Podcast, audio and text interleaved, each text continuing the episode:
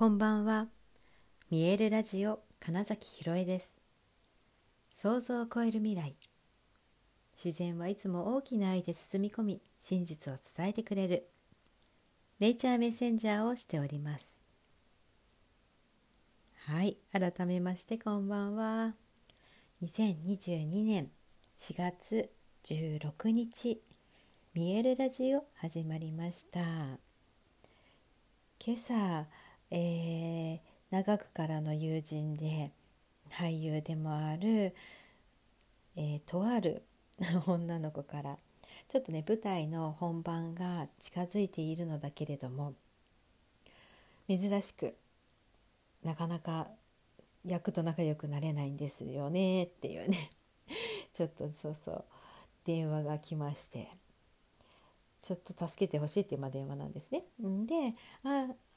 まあ、とりあえずどういう状況かわからないしどういう本なのかもわからないし今どんな感じって言って、うん、ちょっとね。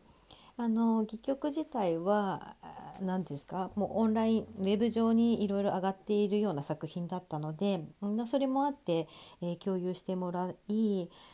うん、見てでまあそのちょっと電話があった後に朝活見える見える体ほぐしの朝活ね今週から始めて続けているのでちょっとそれをやった後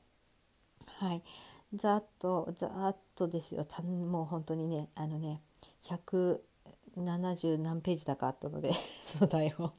ええみたいな。はい。まあまあまあ、まあ、本当ざっと目を通してなんかまあ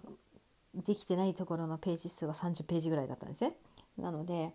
いや本当本当はねそんなんじゃダメですよ。はい、いろんなツッコミ多分いっぱいあるあるなって思いながらも喋ってますし自分でもねいや本来ならもう全部しっかり読み込んで答えてあげたいところなんだけどもそれよりも何よりもあの今もう何をしたらいいのかわからない自分を見失っているみたいな状態だったのであまずじゃあちょっとねざっと読んでえー、そうですねだから電話をしてから30分後ぐらいにもう一度じゃ電話しようということになりですねその読み解いたというか今目の前にある台本脚本を、えー、見ながらいろいろとお伝えしました。でその時にね本当に先日、えー、茅野監督の、えー、オンラインでのね勉強会に参加したのがすごい役立ったなというかえ新しい視点が明らかに加わっていたので脚本をそれこそザーッと読んだ時にでさええー、っとね余計な解釈を入れない自分がいたんですよ。えー、以前だったらおそらくその想像、えー、下手すると妄想になるようなそんなこと書いてあるとかね例えばあとはそのたった一つの言葉からその人なんてわからないよとかあとは本当に人間はね100%のその本音の部分を全て言葉で言っているかというともうほぼそんなことはないわけですよね。で思ったらそうですここがポイントです。と思った時に脚本の人物だってそうなんだよってことなんですよ。人間だから。それが、えー、リアリティを持つ役、えー、生きている人間として演じられるためにはえー、っとああそういう人いるねじゃないとおかしくなっちゃうんですね。うん、だから、えー、それってだから虚構ただの嘘つきみたいになっちゃうんですよ。うんと無理無理くり濃いキャラクターにしたりとかあとそうだな。何て言うのかな。あそうそうそう。今日もね今日もその、うんと、伝える時に例え話でしたんですけど例えばその内気な人みたいなそのね性格みたいなことを、えー、考えてしまうといやこれねそれがあった上でも自由であればいいんですけど内気な性格みたいな風に捉えちゃうとなぜかその、うん、内気と見える、えー、なんか仕草だったりを説明しちゃうんですよね。だし極端にだ内気なんだから他の人と喋れないみたいになってっちゃうんですよ。でそんなわけなくってなんか内気でも何でも例えば会社で必要最低限は挨拶するし喋るしとかあともう仕事の時だったら大丈夫です喋れますとか逆に例えば家族とだったら喋りますとかいろいろなパターンってあるわけじゃないですか。でもえーと、単にも内気な性格とか言って捉えちゃうとめちゃくちゃ幅が狭くなって、えーとしかもかつそれって極端なうん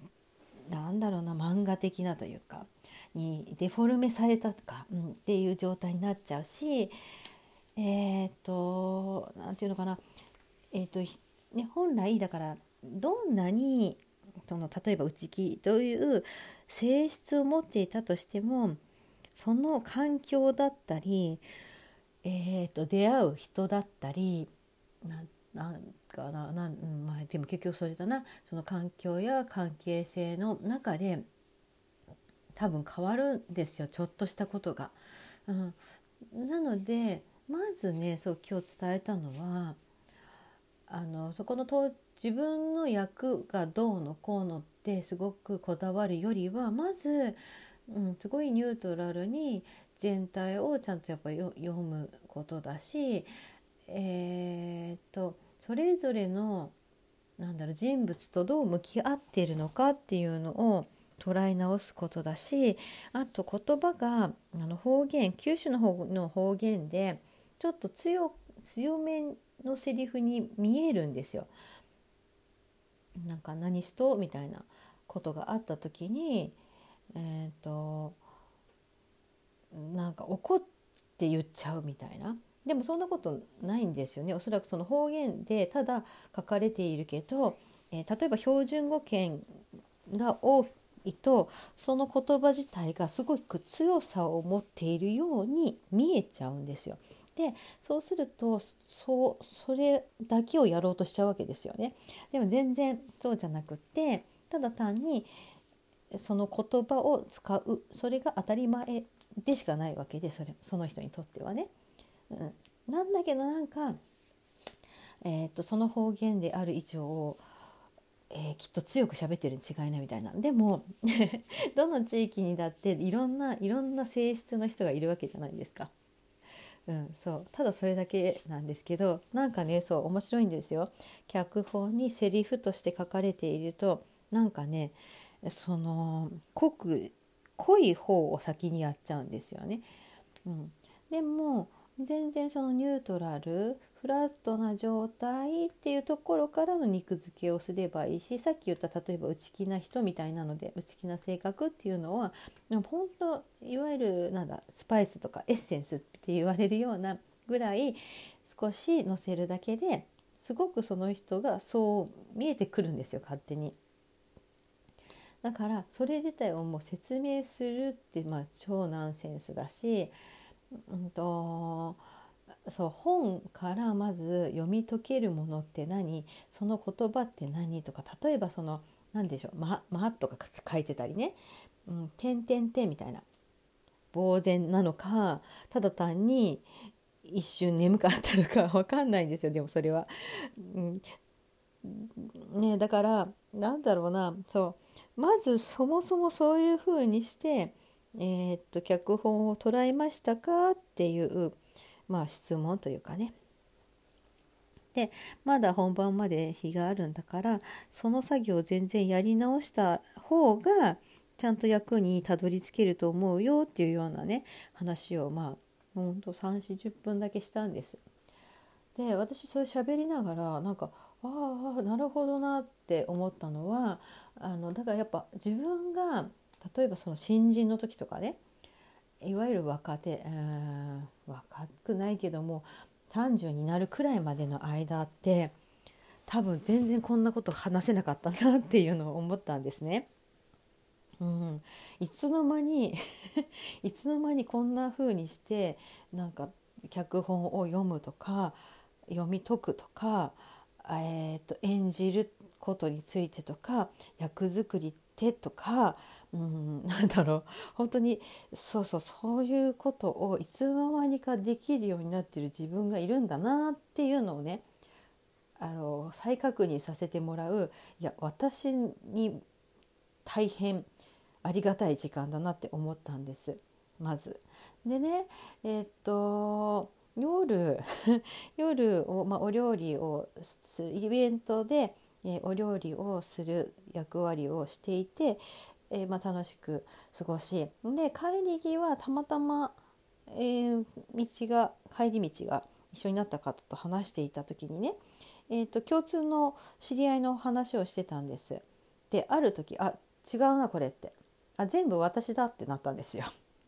そうだ私の話であり私のために、えー、なんかこれは起こっていることでありそうだから誰かの話をしてるんじゃなくてあこれも私かって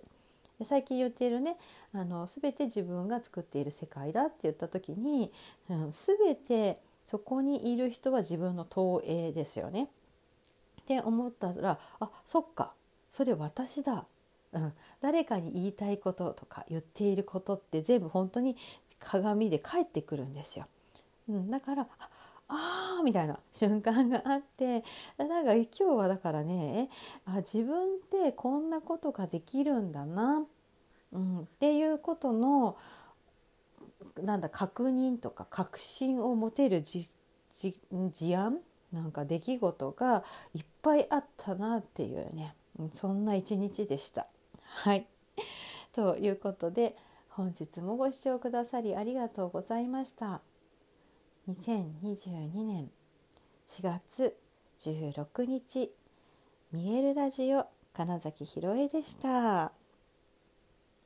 おやすみなさい。